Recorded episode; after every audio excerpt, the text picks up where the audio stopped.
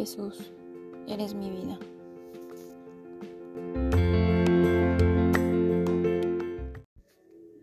Hola, ¿qué tal? Soy la hermana Gaby Valdivia y les doy la bienvenida a mi podcast Nacer de nuevo. ¿Quién como Dios? Nadie como Dios. Aquí les dejo un breve del Tratado de San Cipriano, obispo y mártir, sobre el bien de la paciencia. Este es el precepto de nuestro Señor y Maestro. El que persevere hasta el fin se salvará. Y también, si permanecéis en mi palabra, seréis en verdad discípulos míos. Llegaréis al conocimiento de la verdad, y la verdad os librará de la esclavitud. Es necesario, hermanos muy queridos, tener paciencia y perseverar, para que después de haber sido admitidos a la esperanza de la verdad y de la libertad, podamos alcanzar esa misma verdad y libertad. Porque el hecho de ser cristianos nos exige la fe y la esperanza, pero para que esta fe y esta esperanza puedan obtener su fruto, nos es necesaria la paciencia. Pues nosotros no buscamos la gloria presente, sino la futura, conforme a lo que el apóstol San Pablo nos enseña diciendo, Solo en esperanza poseemos nuestra salvación, porque la esperanza que, va a su que ve a su alcance el objeto no es esperanza. ¿Cómo puede alguien esperar lo que tiene ya a su alcance?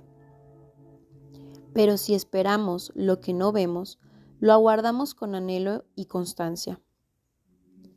La esperanza y la paciencia son necesarias para llevar a buen término lo que hemos empezado y para alcanzar lo que esperamos y creemos apoyados en la promesa divina. Finalmente, en otro lugar, el mismo apóstol exhorta a los justos, a los que obran el bien y acumulan tesoros en el cielo, que les producirán intereses en bienes divinos a que sean perseverantes, diciendo, Así que, mientras tengamos oportunidad, hagamos el bien a todos, pero especialmente a los miembros de la Iglesia. No nos cansemos de practicar el bien, que a su tiempo cosecharemos.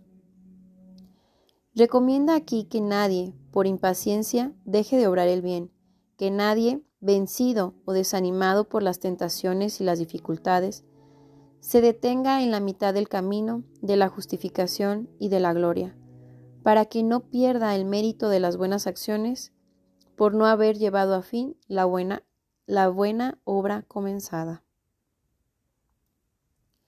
En otro lugar, el apóstol, al hablar de la caridad, une inseparablemente con ella la constancia y la paciencia. La caridad es comprensiva, la caridad es servicial y no tiene envidia. La caridad no presume ni se engríe, no es maleducada ni egoísta. No se irrita, no lleva cuentas del mal, disculpa sin límites, cree sin límites, espera sin límites, aguanta sin límites. Muestra así que la caridad solo puede subsistir si sabe soportar todas las cosas. Y en otro lugar dice, sobrellevaos mutuamente con amor, esforzados por mantener la unidad del espíritu con el vínculo de la paz. De esta manera, demuestra que es imposible mantener la unión y la paz si los hermanos no se toleran mutuamente y si no conservan el vínculo de la unión fraterna mediante la virtud de la paciencia.